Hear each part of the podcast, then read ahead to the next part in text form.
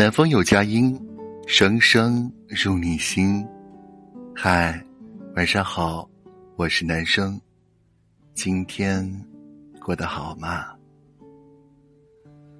从前有一只狐狸不小心掉进了地洞，它无助的大声呼救：“我困住了，这里好黑，我承受不来。”一只小鹿从上面探下头说：“哦。”真是糟糕啊！他共情的看着狐狸问：“你要不要来块三明治？”一只熊默默的从地上爬进洞里，他什么也没做，只是对狐狸说：“嘿，我知道下面是什么样子，而且你不孤单了。”同样面对被困住的小狐狸，鹿和熊的态度却截然相反，一个是站在远处。给予同情和安慰，而另一个则是陪在身边，给到足够的共情，让狐狸感受到被理解和被感同身受的慰藉。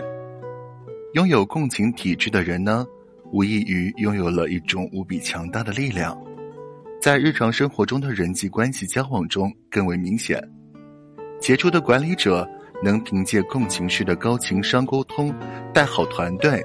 从而获得项目的成功和职场的晋升。优秀的家长通过与孩子的共情式陪伴与教育，让孩子在更加健康且阳光的环境下成长。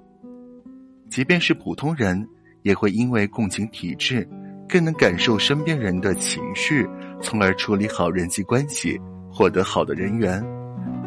但《道德经》曾说。世间万物相互依存，对立统一。共情型体质像是一块海绵，能够吸收周围的喜怒哀乐。他们的感知力敏锐，是好的倾听者，也是很好的创造者。但也会因此受困于世间纷繁牵绊，活得约束又艰难。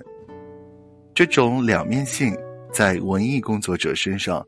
体现得非常极致，共情体质让艺术家们在创造出打动人心的作品的同时，也使他们的内心更加的敏锐脆弱。一九九五年，美国肯塔基大学的一份研究显示，至少百分之五十的艺术家曾遭受抑郁症的困扰。实际上，不只是艺术家，对于每个人而言，共情体质。像一种难以掌握的天赋，若能驾驭，就是天赐的礼物；若不能，就会变成一个惩罚。所以在这里，愿每一个共情体质的人，对自己多些温柔相待，让生活能够继续在善良里芬芳馥郁。